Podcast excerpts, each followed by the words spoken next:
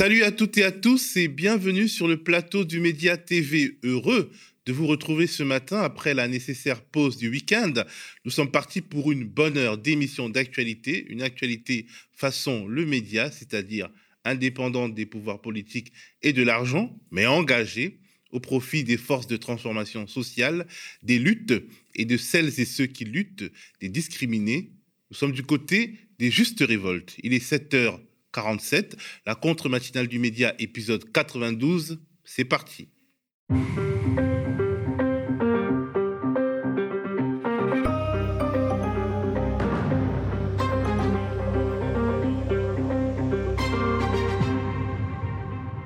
Aujourd'hui, c'est lundi et lundi, c'est le jour du zapping politique du week-end. J'aurai à mes côtés Paul Elec, doctorant en sociologie et ancien attaché parlementaire. Ensemble, on évoquera de nombreux sujets, les meetings de Valérie Pécresse et de Jean-Luc Mélenchon, mais également les tractations entre Christiane Taubira et Yannick Jadot. En deuxième partie de matinale, je retrouverai mon confrère et camarade Gémil Sanli qui nous racontera ce qu'il a vu samedi dernier à Paris à la faveur du déploiement de ce qu'on appelle les convois de la liberté. Gémil nous livrera le récit d'une journée de sauvagerie policière. Sauvagerie qui traduit un peu peut-être la peur d'un exécutif inquiet de se retrouver dans la situation canadienne à moins de deux mois du premier tour de l'élection présidentielle. Mais commençons par la titrologie. Le week-end qui vient de s'achever a été assez agité sur le front franco-français, mais il a été aussi un week-end de tension sur le champ diplomatique. L'affrontement entre Washington et Moscou sur le dossier ukrainien s'est poursuivi avec les États-Unis accusant la Russie de préparer une invasion imminente de l'Ukraine.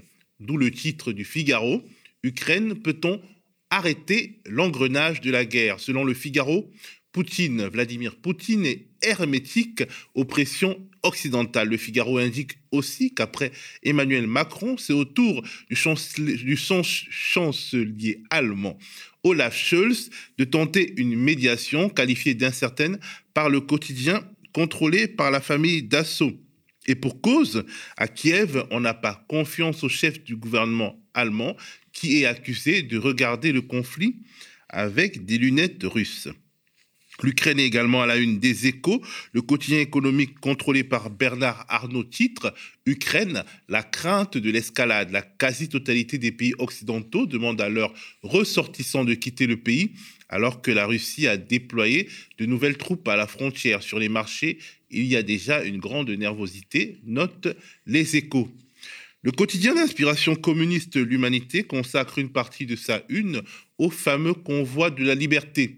Qui sont-ils? s'interroge Luma, qui écrit, et je lis, des milliers de manifestants ont, défilé dans Paris samedi pour dénoncer les mesures sanitaires et le pass vaccinal.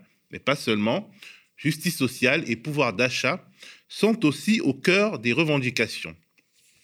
Dans le cadre de sa rubrique Labo de campagne, le quotidien de centre-gauche Libération a posé ses affaires à Bohème, dans l'Aisne, où 37% de la population vit en dessous du seuil de pauvreté. Et le titre est une citation des habitants, d'un des habitants de cette commune de 5600 habitants. On ne se prive pas de manger, mais de tout le reste. Comment Bohème en est arrivé là? Tout s'est effondré à partir de la disparition du secteur textile, raconte le maire de cette commune, dont les, habitants sont d'une grande pudeur et refusent tout misérabilisme. Un autre sujet se retrouve à la une de Libé. Il s'agit de l'assassinat du père Jacques Hamel dans son église de Saint-Étienne du Rouvray. Assassinat perpétré par deux personnes se réclamant de l'idéologie djihadiste. Six ans après l'attentat, un procès et des souvenirs, titre Libération. Père Jacques Hamel, Le temps de la justice, c'est le titre, le grand titre du quotidien d'inspiration catholique, La Croix. Si le procès des complices supposés des assassins commence ce lundi à Paris, écrit La Croix, le souvenir du drame reste vif à Saint-Étienne du Rouvray. Suite, dans le cadre du, du zapping du week-end euh, politique, mais hier, une nouvelle digue a sauté. Valérie Pécresse, dans un plagiat au mot près, a repris à son compte la thématique à la fois raciste et complotiste du grand remplacement. Justement, ça tombe bien quelque part. Le quotidien en ligne Les Jours a publié un article passionnant sur l'histoire de ce concept. son titre, Le grand n'importe quoi du grand remplacement. On se rend compte en le lisant cet article que certes dans sa forme actuelle, le concept a été inventé par Renaud Camus et popularisé sous Éric Zemmour, par Éric Zemmour disons, mais cette angoisse est instrumentalisée, explique les jours, depuis au moins la fin du 19e siècle. Un an après le suicide du jeune communiste prénommé Guillaume, qui avait accusé de viol euh, avant euh, de se donner la mort deux figures parisiennes du PCF, le Parti communiste français, Mediapart revient sur cette triste affaire et titre Un an après la mort de Guillaume, le PCF accusé d'inaction. Mediapart écrit, et je lis Il y a un an, quelques jours après avoir accusé deux communistes parisiens de violences sexuelles, un jeune étudiant, Guillaume, se suicidait. Depuis, les mises en cause sont en retrait du PCF, mais les proches du disparu dénoncent des mesures insuffisantes. Nous voici arrivés à notre zapping du week-end politique. Aujourd'hui, j'aurai à mes côtés Paul Elec. Paul Elec est doctorant en sociologie. C'est un ancien attaché parlementaire qui connaît bien les rouages des institutions. Ensemble, on évoquera de nombreux sujets. Les meetings de Valérie Pécresse et de Jean-Luc Mélenchon, mais aussi les tractations entre Christiane Taubira et Yannick Jadot, et de manière, générale, l'état du bloc de centre-gauche, si on peut l'appeler ainsi. Le sujet qu'on abordera en premier, c'est le meeting de Valérie Pécresse, la candidate des Républicains, et l'état général de sa campagne à moins de deux mois du premier tour Magnéto. Je suis cette femme française indomptable que rien n'arrête quand elle sent qu'il faut se lever pour défendre ses convictions et ses compatriotes.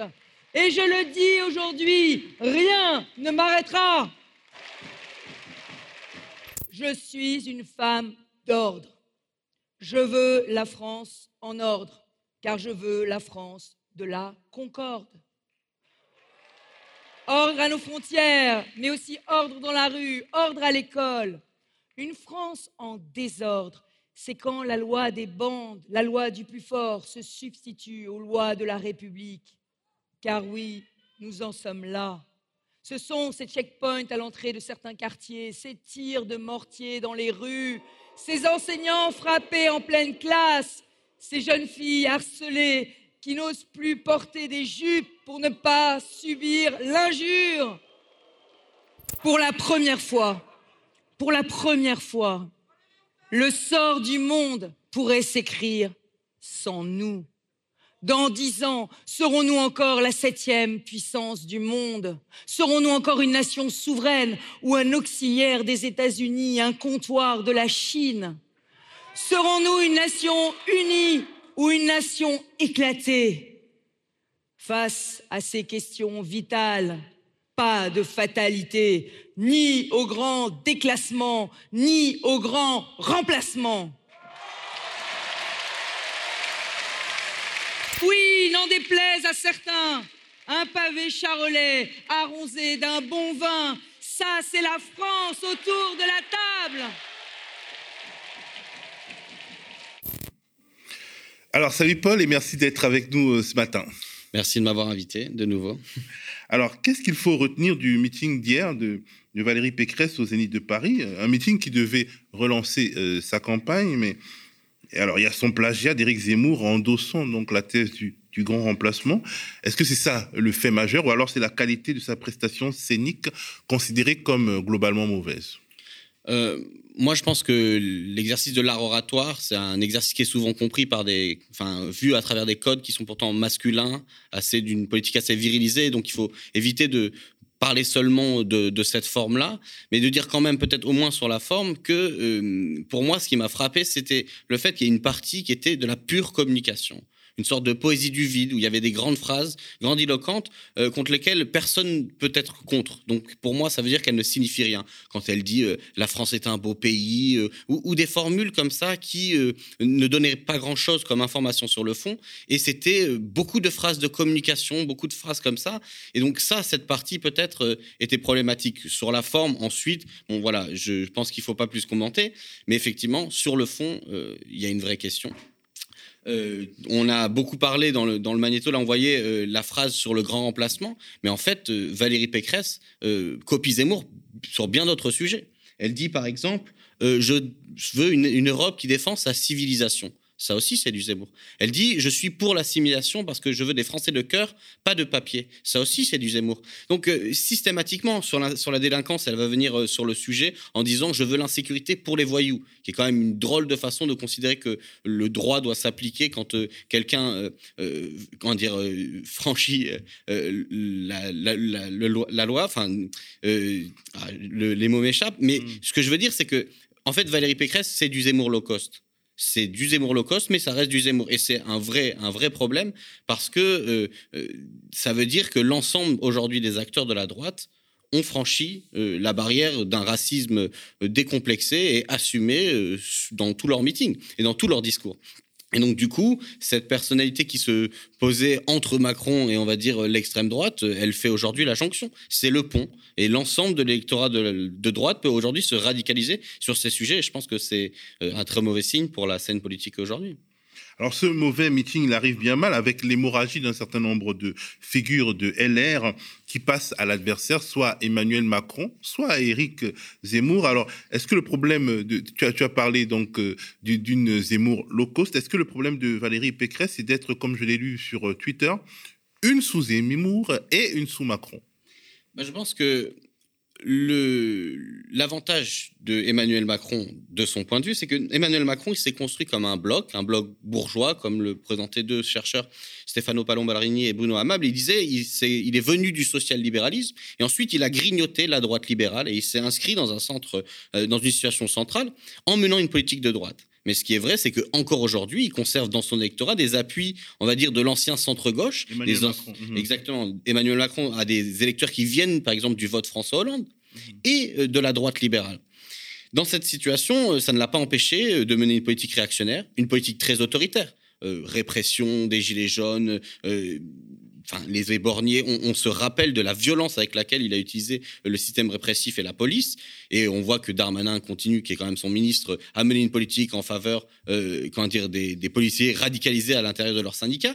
Et euh, du coup, le créneau enfin, néolibéral autoritaire, qui est vraiment aujourd'hui euh, l'option dans laquelle s'engage la bourgeoisie du pays, est bloqué. Et Valérie Pécresse est effectivement, à mon avis, coincée dans une dans une bataille qu'elle a difficilement euh, euh, euh, la possibilité de gagner parce que d'un côté, ceux qui sont plus radicaux et qui veulent aller plus loin, ils préféreront l'original à la copie, comme le disait le père Le Pen à la fois. Et donc, du coup, un Zemmour qui assume ses mots et qui dit sensiblement la même chose et qui a sensiblement sur la question économique une perspective néolibérale, ils vont pas pouvoir se séparer là-dessus. Et de l'autre côté, effectivement, Emmanuel Macron, il est déjà là il est au pouvoir, il a un bilan, il a son équipe. Donc, euh, des gens pourront se dire, ben, tant qu'à voter pour cette politique, euh, je, rempile avec la même personne. Donc, je pense qu'elle est en, difficulté. Maintenant, il ne faut pas sous-estimer une chose, c'est que la droite, euh, elle a un électorat, un électorat qui existe, c'est un électorat notamment un peu âgé, mais qui se surmobilisent. Ce sont des gens qui votent, ils votent massivement. Et d'ailleurs, euh, dans le storytelling que Valérie Pécresse euh, a fait du meeting, elle a eu énormément euh, de moments où elle s'est rappelé comment elle s'inscrit dans l'histoire de la droite. Elle a parlé de son temps avec Jacques Chirac. Elle a parlé de son temps avec Simone Veil, sa mentor. Elle a parlé de son temps avec Nicolas Sarkozy. Elle a d'ailleurs beaucoup cité Nicolas Sarkozy sur ces questions de travailler plus, gagner plus, toute sa question de travail. Et cette inscription, on voit bien, c'était nécessaire pour elle qui, un, avait quitté les Républicains et deux, veut aujourd'hui s'inscrire dans l'histoire de la droite pour aller parler à cet électorat qui n'est pas forcément, qui ne voit pas forcément d'un bon oeil quand même un Éric Zemmour euh, un peu euh, énervé, euh, radicalisé, en tout cas peut-être pour certains. Donc euh, voilà, et puis il faut pas sous-estimer que elle a voilà, a gagné euh, la primaire des Républicains, elle a euh, une implantation très forte en Île-de-France où elle, est à tête de la région et elle a réussi à enfin son pari d'être réélue. Donc voilà, il faut pas l'enterrer trop vite. Maintenant, c'est vrai qu'elle est dans une difficulté parce que son positionnement politique est en difficulté. Il est quelle est son, sa singularité finalement? En gros, on, parle plus de LR que de, Valérie Pécresse elle-même. Est-ce qu'il y a encore une place pour LR, une place centrale, en tout cas, dans le paysage politique français? Quelque part, on a l'impression que c'est le miroir du PS. Hmm. J'irai pas aussi vite en besogne. Sur la question des, politiques euh, économiques, euh, clairement, euh, je veux dire, le créneau aujourd'hui, c'est le néolibéralisme. Et je veux dire, au niveau de la politique économique, on a l'impression qu'il se répondait. Sarkozy avait commencé avec l'ANI, etc., à faire des réformes sur le code du travail. En fait, il voulait casser les droits sociaux. Le PS y a répondu de façon beaucoup plus extrême. Et donc, du coup, là, il y a une surenchère où elle dit encore, en gros, on va libérer les énergies. Elle a repris cette expression un peu et elle a dit qu'elle allait annoncer on va travailler, vous allez travailler plus, mais euh, on va baisser les impôts. Enfin, le classique. Donc effectivement, sur cette question-là, il y a une continuité qui est la même politique économique. Après, je pense que euh, sur la question euh, voilà, de la sécurité, sur la question de l'immigration, sur ces sujets-là, il y a une radicalisation de la droite et qui se distingue du PS. Je sais pas, ça allait Moi, très Je parlais de miroir du PS, je parlais de la, difficulté aujourd'hui pour le PS de s'inscrire sur le champ politique national, tellement le, créneau semble être pris, soit par Macron, soit par Mélenchon. Et là, on a l'impression que LR, c'est pareil, le créneau semble être pris, soit par Zemmour, Le Pen, soit par Macron. Effectivement, là j'avais mal compris, mais effectivement, euh, je pense que on l'avait vu dans 2017, il y avait eu une, remise en cause euh, des grands partis euh, qui avaient jusque-là alterné au pouvoir, et c'est parce que, à mon avis, à l'intérieur, la composition de, des bases sociales, c'est-à-dire des, alliances entre différentes classes sociales et groupes sociaux qui maintenaient la droite et la gauche, est remise en cause. Mais cette crise-là, elle peut très bien se résoudre de façon très différente. Je pense qu'effectivement, ils sont en difficulté, c'est ce qu'on disait tout à l'heure. Maintenant euh, euh, Zemmour, il a été un phénomène très très vite. Il, a, fait une campagne, euh, c'est une bête de scène médiatique. À chaque fois qu'il parle, il y a une dépêche AFP. Donc il sait, il connaît le système, il sait comment faire une bonne campagne. Maintenant, est-ce qu'il peut s'inscrire dans la durée? Est-ce qu'on peut supprimer autant de dire d'histoires politiques très vite? Je suis plus dire je serais plus plus nuancé parce que parce qu'on ne supprime pas euh, des, des, cultures politiques aussi vite. la crise est engagée, ça c'est sûr, et dans ce sens-là, on peut dire, oui, ils sont dans le miroir du PS. Mais je pense que le créneau de la social-démocratie, celle du PS, c'est-à-dire de la négociation et d'un compromis avec le capital, est beaucoup moins euh, euh, probable à tenir aujourd'hui que un créneau néolibéral autoritaire dans lequel c'est plutôt une bataille entre différentes options, 50 nuances de réaction finalement, et donc, ils ont quand même le vent en poupe. C'est quand même un truc qui, engage une part du champ de société. Donc, la bataille est moins terminée, à mon avis, pour la place de la droite qu'elle ne l'est pour euh, le créneau social-démocrate qui est vraiment remis en cause par la situation politique actuelle. Mais historiquement, LR, c'est quand même le fruit du RPR, du RPF, euh, de l'UMP. Et en réalité, une partie de l'identité de cette famille politique, euh, c'était le barrage au, Front National, le, barrage à l'extrême droite, le refus justement de, pactiser avec ceux qui avaient trahi en 40 et qui avaient disons, voulu faire le putsch en 58. Et euh, on a l'impression que euh, la convergence entre Éric Zemmour et Valérie Pécresse, euh, entre Marine Le Pen, Éric Zemmour et Pécresse, c'est même le départ des gens du, Rassemblement national, alors que les sondages finalement sont plutôt favorables à Marine Le Pen. On a l'impression qu'on prépare une union des droites et que cette union des droites va tuer LR, en tout cas son identité d'aujourd'hui. Ah, c'est possible. Je pense qu'effectivement, quand on dit un bloc néolibéral autoritaire, il faut prendre au sérieux ce que ça veut dire autoritaire. C'est pas simplement une petite répression. C'est une succession de lois qui abîment en profondeur euh, la République. Et donc, quand on abîme euh, le fonctionnement, les raisonnements, la culture républicaine, bah, on a pour conséquence des partis qui se radicalisent et qui, du coup, euh, dire, on se, portent à, à, séparer, en fait, les, à faire sauter les frontières et les barrières. Parce que le Front républicain, à mon avis, il est en partie mort, effectivement, et que aujourd'hui, dans cette comète dans, euh, euh, un peu euh, indistinguable entre ces différentes options politiques, forcément, les, transfuges se font de, part en part. Il y a une recomposition qui est engagée. Ce que je dis juste, c'est cette recomposition, elle tend à aller vers une union de la droite. On verra, parce que quand même derrière, ce que je vois par exemple dans l'éclatement entre le Front National et Éric Zemmour, ce que pour l'instant on peut dire, même avec un peu de prudence, c'est quand même qu'il y a une séparation en termes de base sociale l'électorat euh, du Front National est beaucoup plus populaire que celui de Zemmour, qui est vraiment celui d'une euh, bourgeoisie radicalisée. LR, qui a réussi dans ce passé à être les deux. Sous Sarkozy, il y a eu un vote populaire, de classe populaire de droite, il y a toujours eu des classes populaires de droite, qui votaient pour LR. Est-ce que LR peut le récupérer à terme? Est-ce qu'il Est-ce que c'est définitivement abandonné? Donc la recomposition entre les trois options va se faire. Je pense que l'avantage qu'ils ont, c'est que cette recomposition, elle se fera dans un espace où ils se pensent gagnants. En tout cas, ils ont la possibilité euh, encore de gouverner, où c'est autour de eux que s'organise le champ ce qui est très différent de celle Ils continuent de représenter une, frange euh, importante de l'électorat, ce qui n'est pas le cas pour la social-démocratie.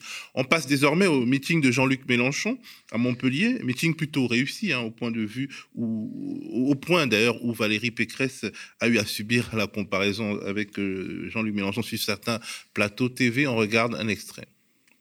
Écoutez, écoutez les chiffres jumeaux, des chiffres qui vont vous montrer le parasitisme absolu de ces gens. Vous vous rappelez quand ils vous disent ça ne peut pas continuer comme ça, il faut réduire le déficit de l'État, monsieur Mélenchon.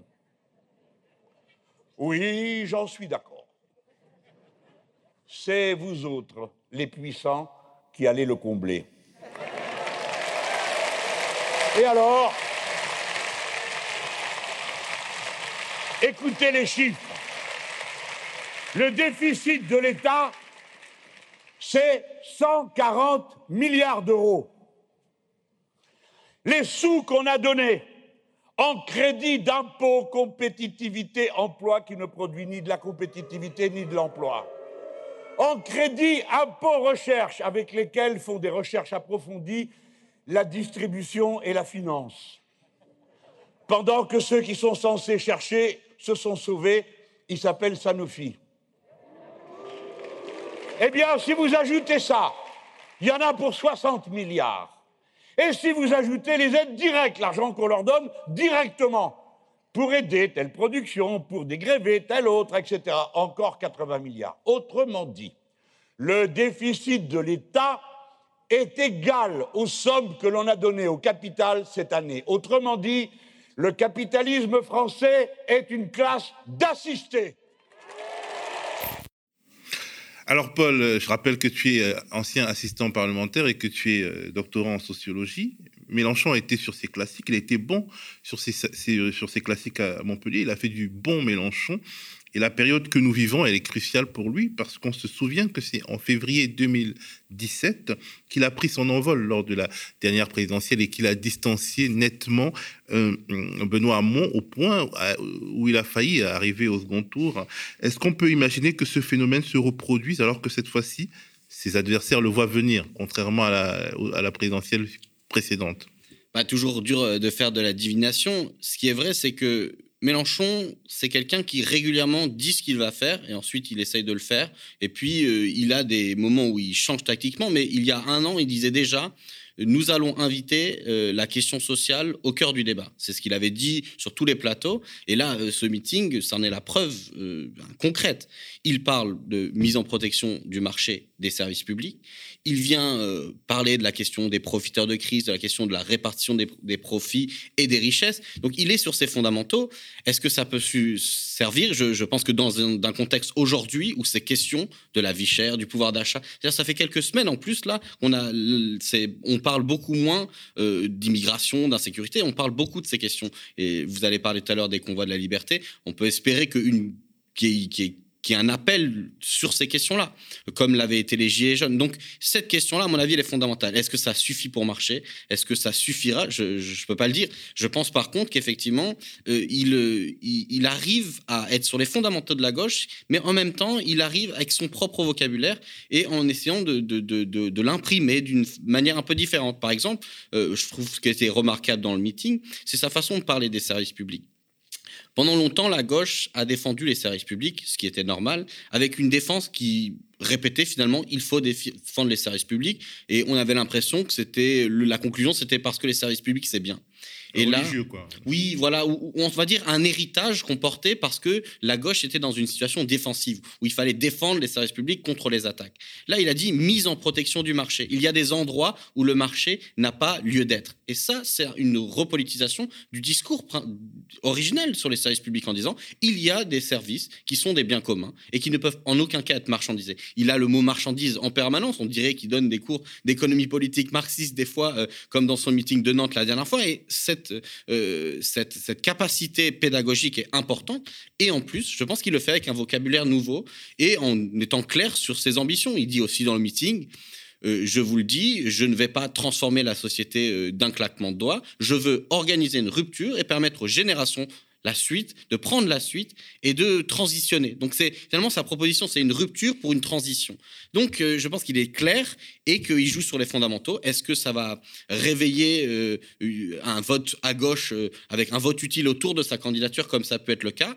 Je ne sais pas. Cela dit, dernière nuance, la dernière fois, le basculement de près d'un tiers de son électorat se fait vraiment au dernier moment. C'est-à-dire qu'on est vraiment dans les trois dernières semaines, quatre dernières semaines qu'il y a un basculement et un tiers, c'est énorme. Quand tu, on fait 7 millions de voix, ça veut dire que ça fait environ 2 millions, 2 millions 300 000 personnes. Donc, est-ce que est-ce qu'il en a besoin aujourd'hui de ce sursaut maintenant pour arriver de plus en plus en tête et creuser l'écart? C'est sûr. Est-ce que ça arrivera aussi tôt que ça? Je ne sais pas. En tout cas, euh, la dernière fois, ça avait commencé hein, en fait euh, en février 2017.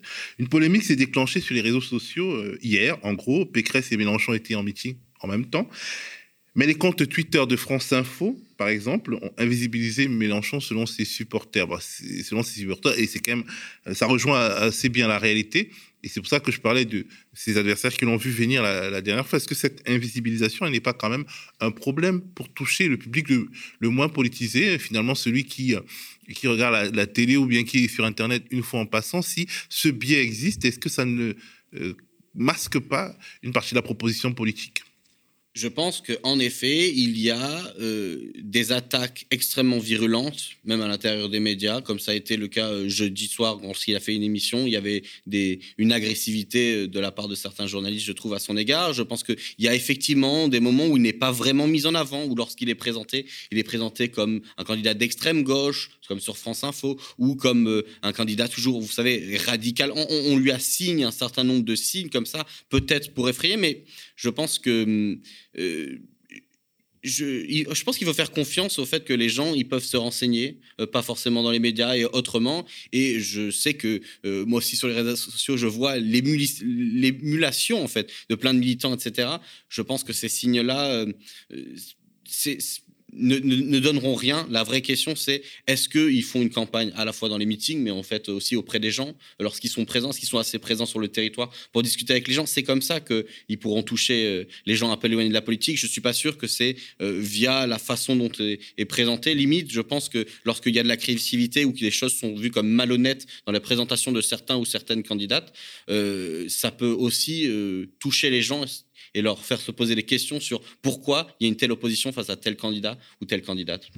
Alors cela m'amène à évoquer un autre candidat, celui du Parti communiste, Fabien Roussel, qui est plutôt bien mis en valeur par les médias mainstream, ce que tu constatais dans un article paru il y a peu dans la revue Contre-temps, où tu notais que Roussel a été la quatrième personnalité politique la plus invitée des plateaux de TV en 2021 et la première à gauche.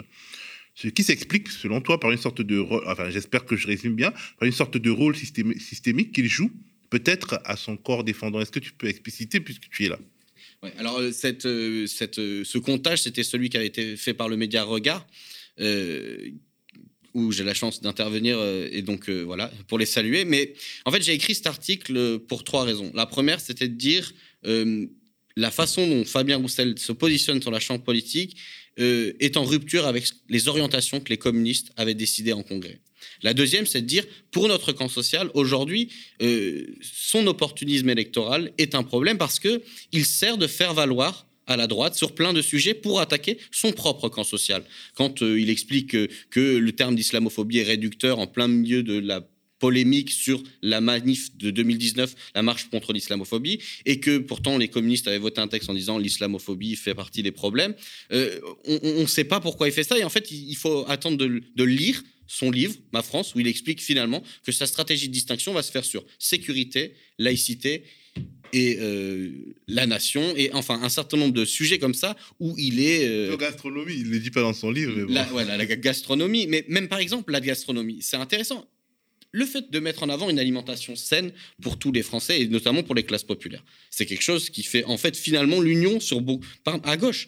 Euh, Mélenchon parle la, du problème du trop sucré, du trop salé et du trop gras. J'ai entendu Yannick Jadot hier dire exactement la même chose en disant effectivement, il faut une, alimentation saine, etc. Et il faut donc revoir le modèle productif. Sauf que quand il le met en avant, euh, Fabien Roussel, j'ai sa citation sur le meeting d'Ajaccio, il dit J'ai entendu celui qui nous dit que avec lui, président de la République, il rendrait plus cher tout ce qui est gras, salé, sucré.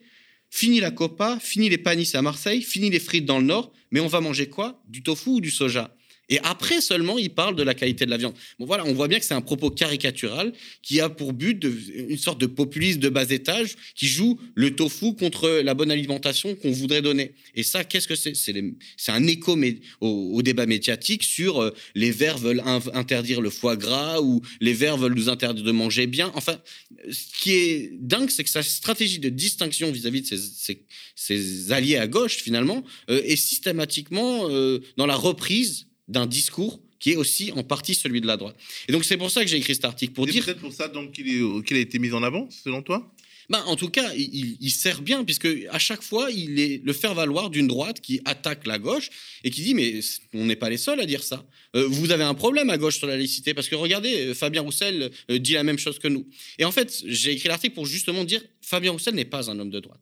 Et il ne faut pas, nous, euh, euh, à gauche, collectivement, quel qu'on soit, qu'on soit des journalistes, des euh, sociologues, des chercheurs, etc., tomber dans le piège, tomber dans le panneau, les aidant à fracturer la, gauche. Vous disiez, vous êtes un média engagé. Donc, il faut faire attention. Et effectivement, quand même, il est un peu un faire-valoir. Il est, euh, quand euh, la gauche faisait attaquer sur l'islamo-gauchisme, où était-il? Ben, Pas là, parce qu'il n'était pas allé manifester. Quand euh, la gauche dit c'est un problème, le fait que les syndicats policiers viennent mettre un coup de pression à la représentation nationale devant l'Assemblée, où était-il avec l'extrême droite, avec Yannick Jadot et avec Anne Hidalgo, et les syndicats policiers devant l'Assemblée nationale? Donc, ces positionnements-là, qui sont, à mon avis, le fait d'un opportunisme, c'est-à-dire une nécessité de se distinguer et donc d'appeler à lui les lumières, et parce que jusqu'à présent, le mouvement communiste, avec la France insoumise, avait partagé une proposition politique en 2012 et en 2017. Donc cet euh, opportunisme, il est dangereux, il est utilisé en tout cas par ses adversaires, et euh, je pense que du coup, l'intérêt, c'était de dire c'est un opportunisme,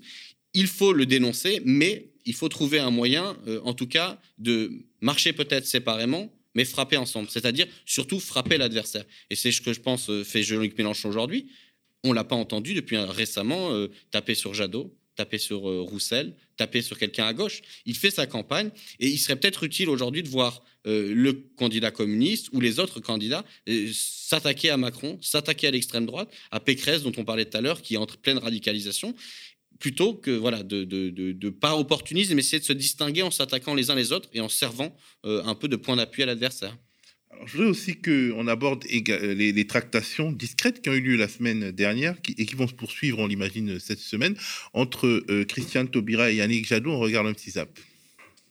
On apprend euh, ce matin que des négociations ont commencé à gauche entre l'équipe de Yannick Jadot et l'équipe de Christiane Taubira. Négociation, pourquoi? Bah Pour euh, euh, un rapprochement, euh, une candidature commune. ce sont des informations que nous sommes en mesure de, de confirmer. Une réunion secrète a eu lieu. Je suis favorable à toutes les personnes de qualité qui voudraient nous rejoindre. Christiane Taubira a du talent.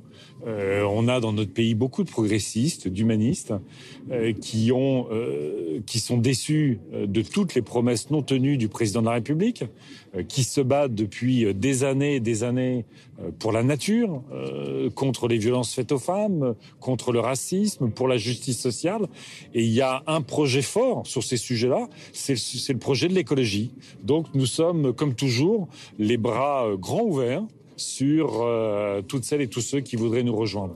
Je vous vois effaré, effondré, Sandrine Rousseau, euh, à la lecture de, ces citations ce soir. D'abord, question toute bête, est-ce que vous confirmez les discussions, les tractations de ce week-end?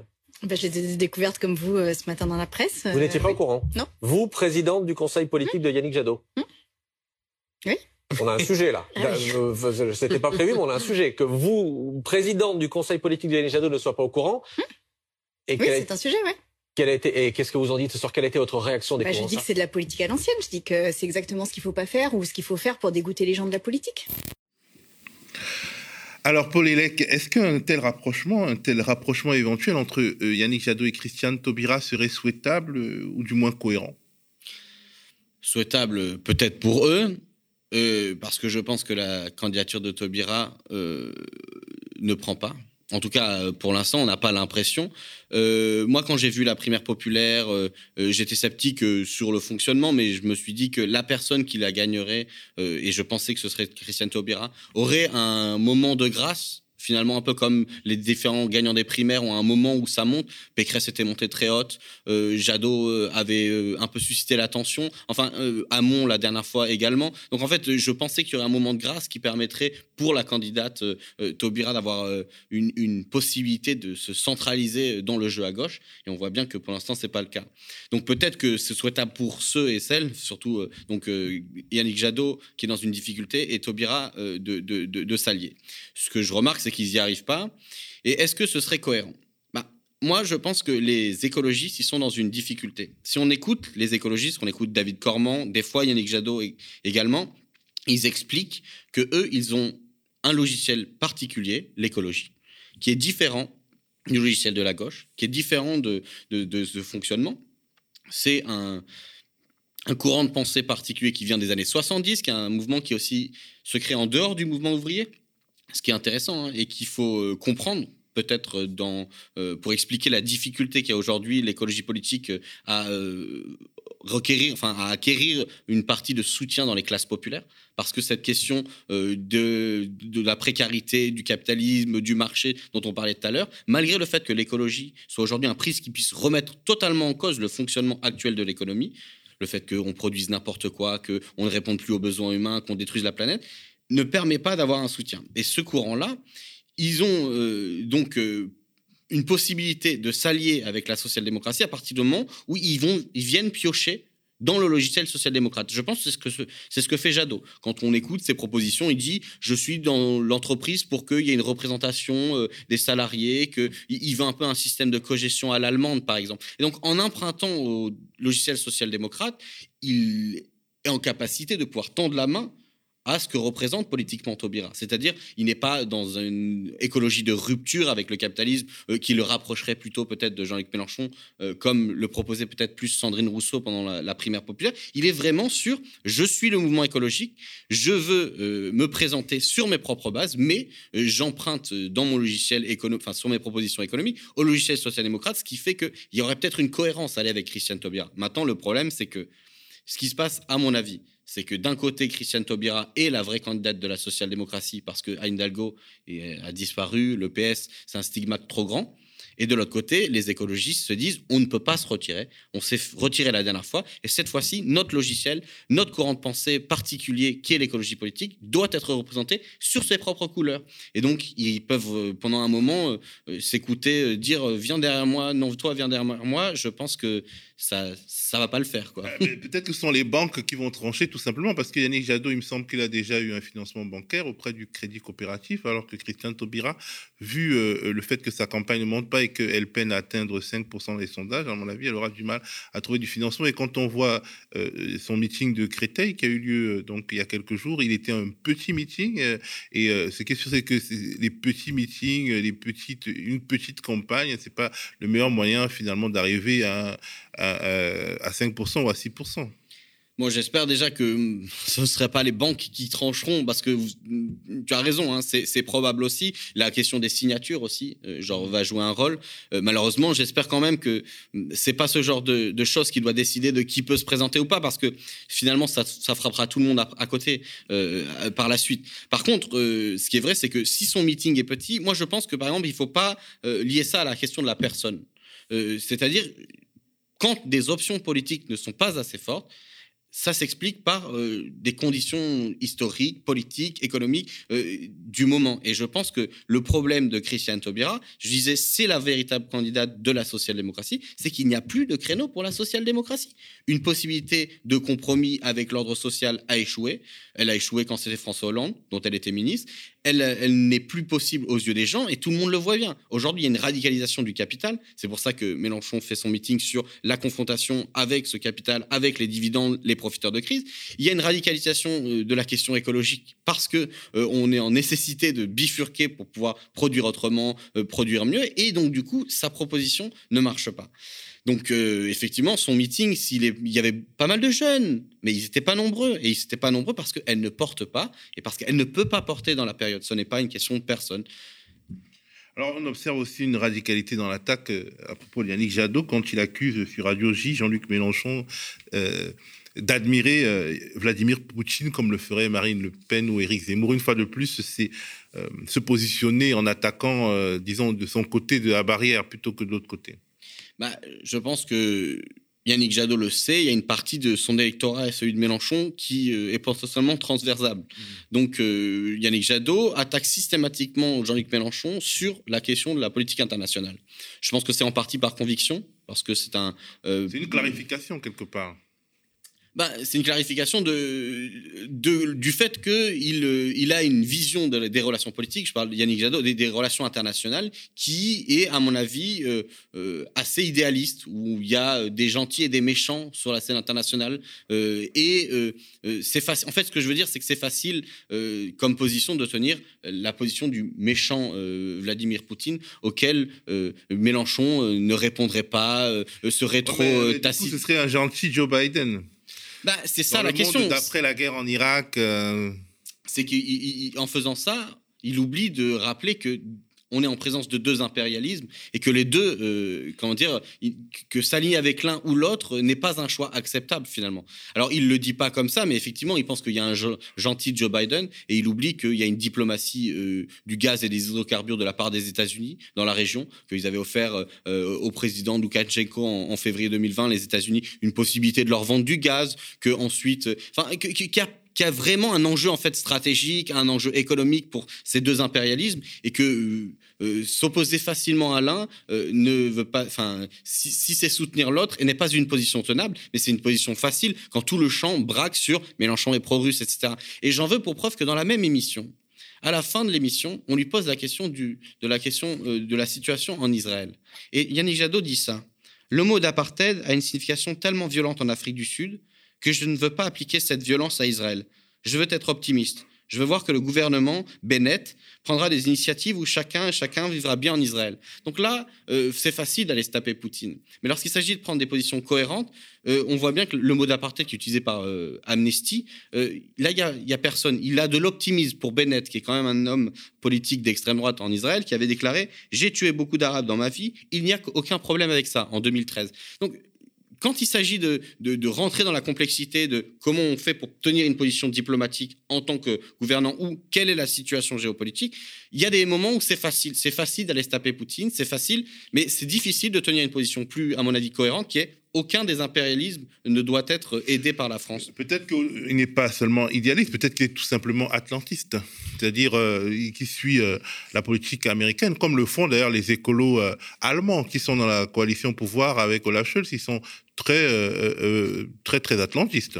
Je pense, ouais, mais je pense qu'il y a une partie de l'atlantisme à gauche qui est due vraiment à un idéalisme. Je suis d'accord, hein, c'est une position atlantiste, mais je l'ai rarement entendu euh, faire la gloire des États-Unis, par exemple, Yannick Jadot. Mais je pense que cet idéalisme, cette idée de dire, on n'est pas dans une vision des relations internationales du courant réaliste, c'est-à-dire il y a des rapports de force et on est obligé de se confronter à ça et de faire à partir de ces rapports de force, mais une idée de dire, euh, je défends des valeurs. Et donc, du coup, au nom de ces valeurs, euh, je vais pouvoir, euh, de façon un peu euh, non concrète, dire celui-là, c'est un méchant, lui, c'est un gros dictateur, lui, c'est pas un dictateur, etc. Ce qui est normal. Il faut critiquer le régime russe, l'impérialisme russe dans la région et dans plein d'autres territoires où ils jouent le même jeu en armant des petites minorités. Ça a été le cas en Abkhazie, Ossétie en 2008. euh, ça a été le cas, genre, sur la question de la Crimée, etc. Mais le problème, c'est que si c'est une profession, enfin, je veux dire, si c'est une déclaration dans le vent en disant la Russie c'est mal, Poutine c'est mal, donc l'Ukraine c'est bien, exactement ce que font les États-Unis en Ukraine, ou la pression qu'exercent les États-Unis dans cette région contre la Russie c'est bien, effectivement, euh, genre aucun intérêt.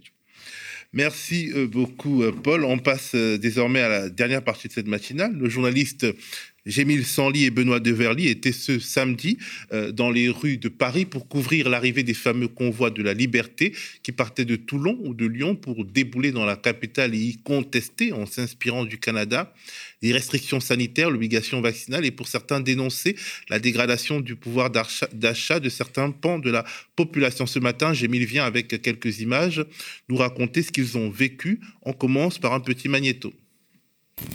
Bonjour à toutes et à tous, je suis en direct de la place d'Italie à Paris où se réunissent euh, les manifestants, une partie des manifestantes et manifestants en ce jour particulier où euh, les convois de la liberté euh, arrivent d'un peu partout en France, sur la capitale, avant de poursuivre leur chemin jusqu'à Bruxelles à partir de demain. Alors on a ici des, des, un service d'ordre de la, organisé par les manifestants, en fait, manifestement, pour essayer de ne pas obstruer la, la, voie, la chaussée et ne pas bloquer la circulation parce que manifestement ici ce n'est pas l'objectif.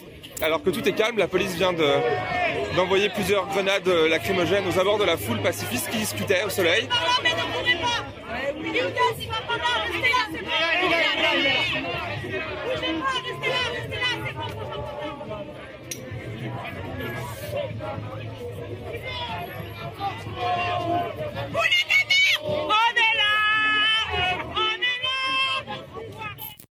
Salut Gémile Salut Théo, ça va? Ça va et toi? Ouf, sacré week-end. Mais ouais, ça va. Ben, raconte-le nous. Bah déjà, bonjour aussi aux gens qui nous regardent. Ça fait longtemps qu'on n'a pas fait ce petit truc-là, un petit euh, reportage chronique. Alors, euh, comme tu l'as dit, samedi dernier, euh, le 12 février, accompagné de Benoît de Verly à la caméra, je suis allé au cœur des mobilisations parisiennes qui promettaient d'être gonflées par la participation des, des, convois de la liberté venus de partout en France. Alors, ces milliers de personnes en moto, voitures, camions, camping-cars, qui se sont réunis un peu partout dans le pays ces derniers jours afin de monter à la capitale, comme ils disent, et faire pression sur le gouvernement avec ben, dans, dans, le viseur, le pass vaccinal et la vie chère. En gros, c'est le grand retour des Gilets jaunes. Alors, oui et non. Oui, parce que ben, les revendications et les méthodes d'action sont plutôt similaires au fond. Et non, car euh, ben, ça fait quand même déjà Quatre années, quatre années se sont écoulées depuis les Gilets jaunes de 2017.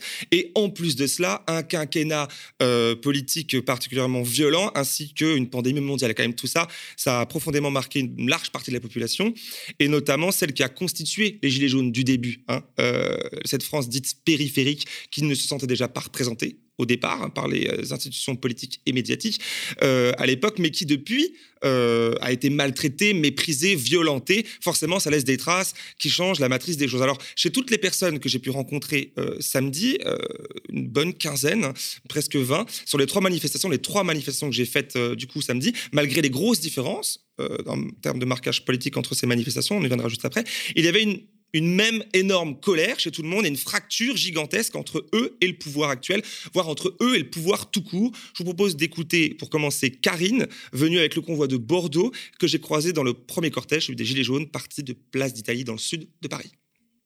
Il y a tout. Il y en a marre, le peuple en a marre de tout. Du pass, de la vie trop chère, l'essence, on n'en parle même pas. Il y a trois ans, on était dans la rue pour ça. Là, il n'y a personne qui se soulève. On va où?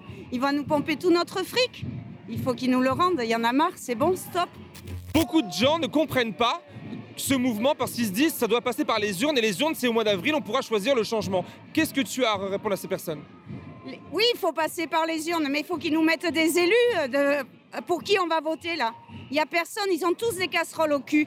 Est-ce que c'est normal qu'en politique, on ait des casseroles au cul? Alors que nous, en pauvres citoyens, dans notre pauvre petit métier, on nous demande un casier vierge C'est inadmissible. Moi, je dois avoir un casier vierge pour mon travail. Qui, qui est? Assistante maternelle. Je suis toute seule avec deux enfants. On me demande un casier vierge pour mon travail. Eux, ils dirigent le pays et ils ont des casseroles au cul. On va où? Et ben voilà, ce, sentiment de dégagisme, de tous pourris, je l'ai retrouvé chez une majorité de manifestantes et de manifestants, qui d'ailleurs était assez rare, hein, parce qu'on a discuté encore avec cette dame, à réellement connaître le parcours de chacun des candidates et candidats à la présidentielle.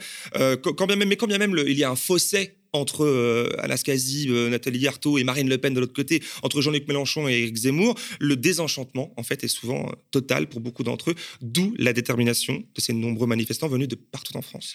Alors, est-ce que les convois, les véhicules des convois ont pu entrer dans Paris?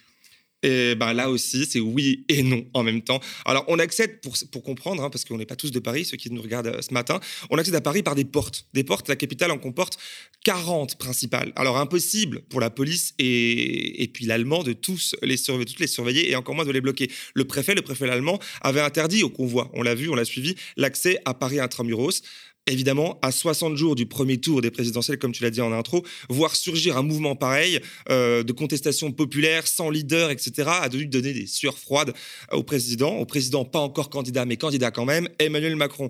C'était donc une décision politique avant d'être euh, une mesure euh, de sécurité publique.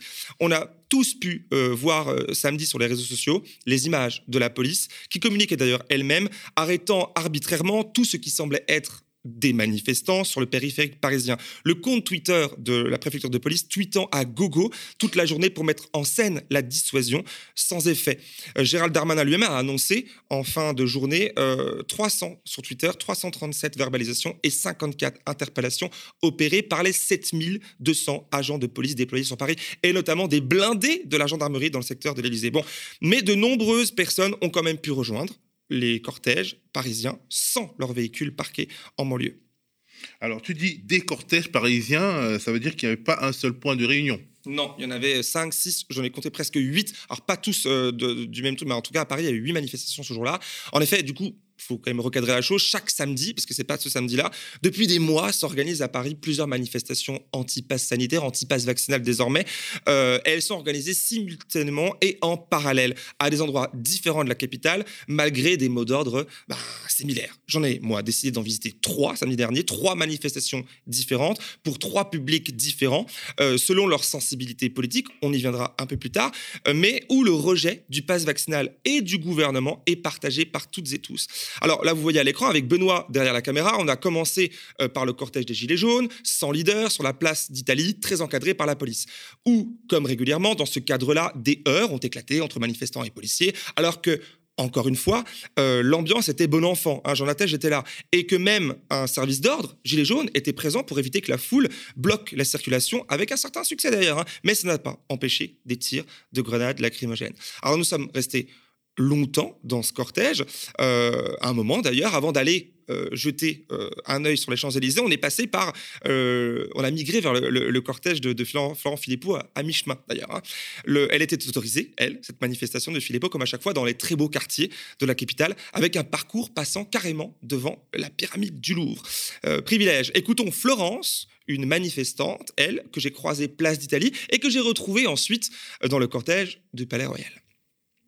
Non, c'est pas la première fois. Non, non, non. C'est une manif où je viens depuis plusieurs moments parce que j'ai fait pendant longtemps celle des Gilets jaunes et que j'ai vu la tension euh, monter de plus en plus, entre autres côté policier, et que j'ai un certain âge, et que ce que j'ai vu d'ailleurs l'année dernière en avril euh, à la manif des Gilets jaunes, euh, donc contre les mesures du gouvernement euh, c'était le début des Braves et tout ça. Et ça m'a rappelé des mauvais souvenirs de l'époque où moi j'étais dans les manifs étudiantes et tout ça, et où on avait les voltigeurs de Pasqua à l'époque. Et j'ai plus l'âge que j'avais à l'époque. Euh, j'ai un fils, euh, j'ai eu des problèmes de santé et tout, et je ne peux pas me permettre de me retrouver dans des manifs qui peuvent dégénérer.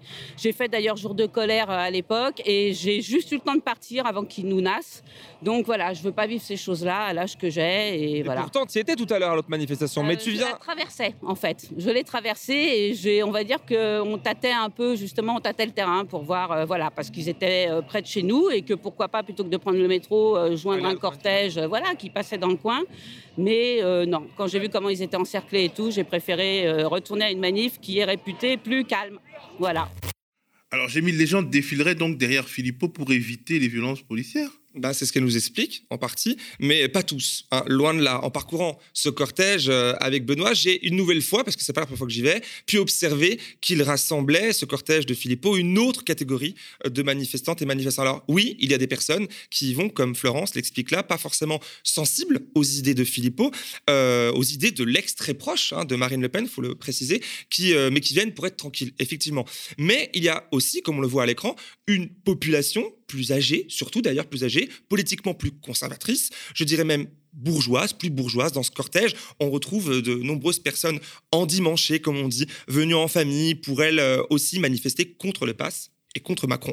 Mais là encore, difficile de dresser un portrait robot tant que les, tant les manifestants, les manifestants sont, euh, sont, variés finalement. Hein. Retrouvons une nouvelle fois Florence qui euh, que je questionnais sur la singularité de ce cortège antipasse, euh, qui est venu, euh, qui pardon, qui est le seul à être organisé par un parti politique, pardon, mené par un homme ex-FN encore une fois, qui a des ambitions politiques. Moi, pour moi, déjà, c'est quand même le seul parti politique qui a fait en sorte d'organiser quelque chose où les gens sont dans la rue euh, où je pense que beaucoup de manifestants sont là aussi, parce que ça fait un petit moment maintenant que je viens à ces manifs, donc j'ai vu les rangs grossir petit à petit, et je pense qu'il y a des gens qui, euh, bon, alors sont venus bien sûr par rapport aux effets piqûres, hein, première dose, deuxième dose, troisième dose, mais je pense aussi qu'il y a des gens qui viennent dans cette manif-là parce que justement ils savent quelque part qu'ils ne, un peu comme moi, quoi, en fait, qu'ils craignent beaucoup moins, mais que d'un autre côté, par contre, ils sont dans la rue. Ils sont dans la rue et que les médias mainstream qui nous propagent toute la journée le, discours de Macron, euh, bah, petit à petit, s'ils viennent franchement filmer, ils verront bien qu'il n'y a pas 3-4 personnes dans la rue. Et peut-être même pas que 3-4 000, peut-être encore plus. Donc, quelque part, même si certains disent que c'est peut-être une opposition contrôlée, il hein, faut dire les choses comme elles sont, c'est ce que pensent certains, au moins, euh, ça montre quand même qu'il y a une contestation des gens. Alors, il n'y a pas d'antivax, il n'y a pas de complotiste. Euh, qu'est-ce que tu veux nous dire, Gémile? Si, si, si. Alors, si, il y en a. Mais, mais c'est un de nuance. Hein. Je veux vraiment insister là-dessus. Les constats euh, que les personnes font en partant de leur vécu doivent être entendus et respectés. Les souffrances sont vraiment réelles, euh, même, même, même, même si il est vrai que souvent, alors peut-être, j'ai pas eu de chance, peut-être à mon micro, mais bon, quasiment tout le monde identifier la source des problèmes qu'ils rencontraient dans leur vie de manière pour le moins étonnante par certains du coup. Hein. Écoutons Lily et Jérôme, deux personnes parmi d'autres que j'ai pu interviewer ce jour-là, mais ces deux personnes-là séparées à deux moments différents, dans deux cortèges différents, euh, dans ce nouveau magnéto qu'on regarde maintenant. Qu'est-ce qui vous motive à venir à Paris aujourd'hui? Eh bien, bah, notre liberté, hein, on vient la chercher. Hein. On n'a pas réussi à l'obtenir euh, depuis 30 semaines euh, consécutives de manifestations anti-pass. Là, on vient tous la chercher. Hein. Ils ont voulu nous diviser. Euh, je crois qu'ils ont juste réussi à nous, à nous réunir. Hein. Est-ce que c'est la première fois que vous venez manifester à Paris? Non, c'est la deuxième fois que je manifeste à Paris. Et j'ai fait quasiment toutes les manifestations de Rennes. On le vous sait. êtes venu avec le, un, convoi aujourd'hui oui, ou le solo? convoi de Toulouse. D'accord. Voilà, c'était le trajet vert Toulouse-Paris. Et ça a été formidable, hein, même sur la route. Euh, que des encouragements, mais vraiment, c'était euh, sublime. Hein. Et euh, je pense aussi que ça participe de l'un des seuls moyens potentiellement efficaces, en tout cas pour mettre fin à cette mascarade, à ceci près qu'il aurait fallu le faire dès le départ. Que de l'amour. On cherche à. Voilà, c'est le message qu'on veut faire passer. Mais ça pourrait paraître flou, excusez-moi, pour beaucoup de personnes. Liberté, ça veut dire quoi en fait? En gros, on ne sait pas trop, vous comprenez? Votre, votre revendication politique concrète le pass sanitaire, le pass vaccinal. Hein. Là, on va vers un génocide. Hein. Voilà, c'est tout. Hein. Quand vous dites mascarade, quelle est votre revendication principale en vérité pour qu'on comprenne bien le, fin, La fin euh, de ce délire, euh, parce que c'est une véritable imposture depuis le départ, et on se sert d'un motif prétendu sanitaire, d'une prétendue euh, apocalypse sanitaire, qui est vraiment vendue comme telle, alors que ça ne trouve aucun écho dans la réalité factuelle. Peut-être dernière question, est-ce que pour vous, le Covid existe ou pas? Bien sûr qu'il a existé parce qu'il a, été fait, il a été fait pour attaquer l'homme. Hein. Il a été euh, manipulé aux États-Unis avant de repartir à Wuhan et, et enfin être euh, libéré euh, pour, voilà, pour qu'on soit tous contaminés. Donc c'est vrai, il était puissant. L'Italie, l'Italie ils ont pris cher hein, au début. Et, mais voilà. Il y aurait une volonté derrière tout ça? Oui. Pour vous, il n'y a pas de problème sanitaire? Non, j'ai pas dit qu'il y avait pas. Ça ne veut pas dire qu'il n'y a pas de virus. Ça veut dire qu'on exagère euh, grandement euh, la gravité de ce virus. Les chiffres, euh, quels qu'ils soient, l'attestent. Et ça ne sert que de, prétexte à un contrôle social total, tel que prévu et programmé par Klaus Schwab et sa bande de copains du Forum économique mondial. C'est leur plan, hein. c'est les Illuminati, c'est leur plan. Hein. voilà, ils ont estimé en 1970 que si la, face à toute la démographie, toute la croissance euh, qu'on allait, euh, qu'on allait euh, vivre, ils savaient très bien qu'en 2050, la, Terre ne serait plus vivable pour l'homme. Hein. Donc il faut vraiment éliminer du monde. Ça ne marche pas très bien, mais c'est parce que les morts, il n'y en a pas suffisamment. Et il n'y en a pas suffisamment. Et la Terre est capable de supporter 18 milliards d'habitants. Il suffit juste d'être plus conscient de, de l'écologie et, et surtout de la, de la, pollution, éviter les circuits longs. Voilà, c'est quand je vois qu'il y a des briques de lait qui partent en Chine, de France. Voilà, c'est, enfin, c'est, on n'a qu'à leur envoyer des vaches une bonne fois pour toutes et, et ils font leur lait, quoi. Hein, euh, voilà. Donc là, vous dénoncez quelque part un, un capitalisme, un libéralisme Ah, mais- qui mais- n'est pas bon. Mais complètement. Mais tout, tout est fait pour enrichir les plus gros. Tout, tout, tout est fait pour. en- Et nous, euh, bah, et nous, à la fin du mois, on n'a plus rien, quoi. On n'a plus rien. Alors, on voit là, enfin, moi je vois, et avec en tête peut-être d'autres discussions que j'ai eues avec les personnes là et d'autres euh, ce jour-là, que beaucoup de manifestants et manifestantes partagent, euh, partent pardon, de problèmes socio-économiques parfaitement réels, mais dérapent sur l'analyse de la racine des causes. Enfin, selon nous, bien évidemment, extrapolant certains faits, ça c'est c'est factuel, jusqu'aux théories du complot. hein. Selon moi, ça illustre vraiment la décomposition, la décomposition et la déconnexion d'une partie de la population et leur lien avec le politique et leurs représentants. La faute aussi à leur abandon de la part d'une classe euh, politique traditionnellement à gauche, euh, proche du peuple, à la base.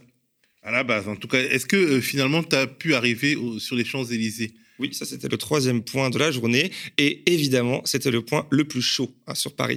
Il y a eu une interdiction, je le rappelle, particulière de manifester depuis déjà un petit moment hein, euh, sur l'avenue de, de- de- des Champs-Élysées depuis l'épisode des Gilets jaunes en 2018-2019. On voit à l'écran une situation, du coup, avec cette carte, situation géographique, loin d'être anodine, puisque les alentours de cette avenue comporte et concentre la plupart des ministères, le palais de l'Élysée et nombre d'institutions euh, de pouvoir politique, économique et médiatique bourgeoise. J'insiste, nous par exemple, on est une instance médiatique, mais on n'est pas là-bas, on est à l'opposé de la ville. C'est la particularité du quartier d'ailleurs là-bas euh, qu'on surnomme Triangle d'Or parisien. Nous y sommes allés avec, euh, avec Benoît après avoir visité le cortège Gilets jaunes, du coup, pour résumer, partie de la place d'Italie, dans le sud de Paris, puis celui de Filippo, euh, palais euh, royal, vers 17h. Euh, donc vers 17h, impossible d'y aller en métro sur les Champs-Élysées à ce moment-là, puisque tout était débloqué, fermé par la police. Le quartier est accessible uniquement à pied. On est arrivé du coup depuis le, sud, de- depuis le... Merde, je sais oublié le, nom de la place, le euh, Concorde, autant pour moi. Euh, J'y vais rarement, tu vois, là-bas. Et euh, en bas des champs, je croise à ce moment-là une manifestante qui descend l'avenue, qui repart chez elle finalement. Elle accepte de répondre à mes questions. On regarde maintenant. Pourquoi êtes venu aujourd'hui sur les champs? Bah, on a fait le convoi. Et euh, c'était prévu qu'on vienne sur les champs, montrer à Macron qu'on n'était pas content. Et après qu'on reparte sur Lille et Bruxelles. Puis rapidement, du coup, vous avez, vous avez fait tout ce chemin, et pourquoi vous n'êtes pas contente de quoi en fait? Bah, déjà qu'il faut un passe pour des endroits où je ne comprends pas, alors que dans le métro, là, on était entassés les uns sur les autres, on n'a pas besoin. Euh, se faire vacciner, ils nous emmerdent si on ne se fait pas vacciner. Alors qu'on peut attraper la maladie même en étant vacciné. Euh, le prix de l'essence, le prix de l'électricité, euh, le prix des loyers, euh, les salaires, bah, ça par contre, on n'en parle pas. Il ne doit pas savoir comment ça marche. Et, et le choix, parce qu'il y a eu cinq départs de manifestations dans Paris aujourd'hui, le choix des champs, tout près de l'Elysée, quel est le, le sens pour, de- de- pour vous montrer qu'on est, qu'ils voyaient bien qu'on était là et que- parce qu'il nous avait interdit les champs surtout. Il nous a dit euh, interdit de venir sur les champs. Non mais attends, interdit. Fallait nous laisser passer, on n'aurait pas fait de dégâts. hein. En fait, c'est l'interdiction finalement ou l'obligation, c'est ça qui vous gêne Oui, voilà, c'est ça. Il nous laissait passer, on n'aurait pas fait de dégâts, on aurait juste klaxonné. Alors, euh, on est venu de Rennes, hein, la seule chose qu'on faisait, c'est rouler à 40 km/h en klaxonnant. hein. Les gens étaient au bord de la route, il n'y a eu aucun dégât. hein. Et Sur- par dégâts, là, vous dites on n'aurait pas fait, il y a eu des dégâts? Quels quel dégâts euh, vous- Bah là, euh, il y a eu des gaz lancés, donc des trucs comme ça, c'est c'est aberrant. Ah non, c'est la police, mais c'est aberrant. C'est aberrant. C'est montrer encore une image des manifestants, parce que c'est eux, ils vont dire que c'est à cause des manifestants. hein. C'est encore les méchants manifestants qui ont empêché les gentils promeneurs d'aller sur les Champs-Élysées. Alors que nous, on s'est passé en klaxonnant, les gens nous auraient fait coucou et on aurait été contents. hein. Et là, du coup, là, vous repartez avec quel sentiment? La colère, encore plus. Regardez-moi ça. On a l'impression d'avoir la milice allemande là. Et en effet, on était encerclé de policiers. Alors, si euh, 7200 policiers étaient comme, ben, mobilisés, bien mobilisés sur la capitale, c'était principalement ici qu'ils étaient concentrés. Et avec eux, les moments les plus violents qui ont choqué. Alors, tantôt, un policier braquant son arme de service sur un automobiliste portant un drapeau français. Tantôt, un autre agent brisant la vitre d'une voiture. Un autre, encore une fois, arrachant de- des mains et jetant à terre le petit drapeau bleu-blanc-rouge d'un conducteur à l'arrêt, etc. Beaucoup d'images ont tourné sur le réseau. Et pour beaucoup, ont été des symboles qui ont fortement choqué euh, les personnes euh, sur les réseaux sociaux. Mais la violence s'est faite encore plus dure, plus forte à d'autres moments que nous avons nous vécu, où par exemple, un homme a vu sa jambe cassée, littéralement fracturée lors d'une charge. Plus tard, un passant à scooter a été percuté par une grenade policière sur son casque à la tête et a perdu le contrôle euh, de son véhicule, fonçant peut-être, enfin pas peut-être, fonçant dans d'autres scooters garés sur le côté de la voie. Et des dizaines de personnes, hommes et femmes, ont été, même des enfants, ont été sauvagement agressés, molestés, gazés par de nombreux policiers. Tu as dit sauvagement. J'ai dit sauvagement, oui, j'utilise ce mot après avoir bien réfléchi, euh, mais surtout après avoir vécu plusieurs heures de spectacle. Ce spectacle-là, euh, samedi dernier, jusqu'à tard dans la soirée, le haut de l'avenue des Champs-Élysées fut le théâtre hein, absolument curieux euh, où se mêlaient absurdité, ridicule et terreur. Comme vous le voyez à l'écran avec Benoît, euh, le cadreur qui m'accompagnait, nous n'avons pas pu compter le nombre de manifestants présents à ce moment-là, car il n'y en avait pas tellement au final sur les Champs-Élysées, car c'était des petits groupes de personnes parfois très difficiles en fait à, identifier, mêlés aux, touristes, nombreux eux encore une fois qui étaient présents, tout autant victimes d'ailleurs euh, des grenades lacrymogènes pardon, lancées à la hâte, parfois à l'aveugle euh, par la police, dont nombre d'agents provoquaient volontairement certains individus. Entre deux charges, je le rappelle, euh, ou attaques de grenades, le calme revenait euh, et les gens chantaient comme dans les euh, belles heures des actes des Gilets jaunes au départ. Un joli chaos, en fait, finalement, où la circulation était ouverte, elle n'était pas interdite, où les touristes allaient et venaient euh, sans entrave autre que celle de la police finalement. Côté manifestant, euh, comparé par exemple au célèbre 16 mars, que tu te souviens j'imagine, le moment où le 2019, où le Fouquet's avait été et d'autres commerces de luxe avaient été saccagés et ravagés, je ne l'ai pas vu de tag, pas vu une vitrine endommagée, pas vu de dégradation significative sur l'espace public, mais juste une occupation de l'espace public plutôt pacifique et bruyante évidemment. Et pourtant, une présence policière hors norme virulente, très virulente, euh, qui semblait se traduire, euh, bah, traduire une certaine panique euh, au sommet de l'État, une volonté peut-être de fermeté extrême, alors que les élections approchent à grands pas. Merci Gémile. Alors d'ici demain soir, on aura, tu me l'as dit hors antenne, un reportage plus exhaustif sur cette journée. Ou alors tu as brûlé toutes tes... Non, j'ai pas brûlé toutes mes cartouches parce que vraiment là, ça a été chaud en fait de faire quelque chose de, de, de petit pour vous présenter ça en, direct ici, mais effectivement, il y a d'autres images, des autres interviews, et puis un, reportage plus, plus détaillé pour revenir sur cette journée importante, en fait, qui sera en ligne sur le média euh, demain soir. La journée où peut-être euh, la Macronie a paniqué à deux mois de la présidentielle Je pense, je pense vraiment que c'est ça qu'il faut retenir de cette journée. Merci à vous en tout cas de nous avoir suivis. Revenez ce soir pour l'instant Porcher. Lisa Lapp et Thomas Porcher évoqueront plusieurs sujets, notamment la campagne désastreuse d'Anne Hidalgo et les stratégies de survie pas très efficaces du Parti socialiste. Les deux parleront également des profits records des entreprises du CAC 40 comme Total Energy et comme les banques. On vous le rappelle, cette contre-matinale et ce média ne tiennent que par vous, ne vivent que par vos dons, de vos dons ponctuels ou mensualisés, de vos abonnements. Faites le pas, devenez donateur remettez au pot si vous le, pouvez, devenez abonnés sociaux de notre coopérative d'intérêt collectif, fortifiez-nous et n'oubliez pas de mettre des petits pouces bleus, de partager et de mettre des commentaires. Quant à moi, ben, je vous dis à demain.